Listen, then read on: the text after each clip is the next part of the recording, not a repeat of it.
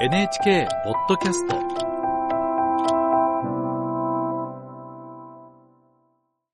ロシアによる軍事侵攻から今月24日で2年となるウクライナについてです。首都キーウで取材を続けている国際部の北井元気記者に聞きます。北井さんおはようございますおはようございます。まもなく侵攻から2年ですけれども、ロシアによる攻撃、今も続いていますね。現地の状況をまず教えてください。はい。去年6月から始まったウクライナ軍の反転攻勢は、南部で一部領土を奪還しましたが、現状は膠着していると指摘されています。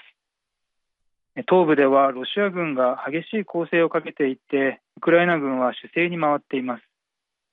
そして首都キーウなど前線から離れている地域にもロシア軍によるミサイルや無人機の攻撃が続いています。今月7日にはキーウにおよそ20発の弾道ミサイルが飛来し私が滞在している市中心部のホテルでは地下2階にあるシェルターでも爆発音のようなものが少なくとも3回聞こえました。この日の攻撃は先月23日以来の大規模なものでキーウだけで5人が死亡し、40人が怪我をしました。うん、で北井さんもあの被害を受けた現場を取材したんですよね、どんな様子でしたか？はい、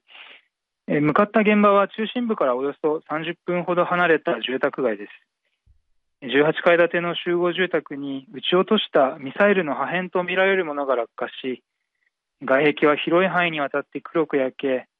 爆風の衝撃でほとんどの部屋の窓ガラスが割れていました。辺りには焦げ臭い匂いが立ち込めていて、地元の消防が取り残された人の救助に当たっていました。現場周辺にはショッピングセンターや学校もあり、普段は子どもたちが公園の遊具で遊んでいるような場所でこんなことが起きるのかと衝撃を受けました。近くに住んでいるという男性は部屋の窓からミサイルが飛んでいくのが見えたと言います。怖くなかったのかと尋ねますと、私たちにとってはこれが当たり前のことになってしまっていますと話し、その日も出勤をすると話していました。ウクライナで暮らす人たちは、日本の私たちと同じように日常生活を送っていますが、命を失うかもしれないという脅威にさらされ続けているという現実を改めて突きつけられました。うんあの、北井さんは1年前にもウクライナで取材していますね。当時と比べて、こう何か変化を感じますか？はい。当時と比べると、首都キーウでは夜間の外出規制も緩和されていて、商店や飲食店は夜遅くまで営業しています。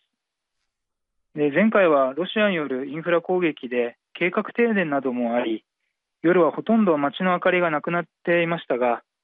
現在は夜もあのイルミネーションが輝き、戦時中ということを感じさせません。一方で市民に話を聞きますと、終わりの見えない戦争に疲れを感じているという声が多く聞かれるようになりました。そしてウクライナを支えてきた欧米の支援疲れに対する懸念も強まっています。先月行われた世論調査では、ウクライナを取り巻く環境がいい方向に向かっていると回答した人が40.6%で去年初めの調査と比べて20ポイント近くも下落しています。先週ウクライナのゼレンスキー大統領は国民から人気の高かった軍の総司令官を交代させる決断をしました。国民からの反発や軍の統制に混乱を招きかねないという懸念もある中戦況の打開につなげようといわば大きな賭けに出た形です。侵攻から2年を前にウクライナは大きな転換点を迎えています。その現状と人々の声を引き続き伝えていきたいと思います。はい。国際部の北井元気記者に聞きました。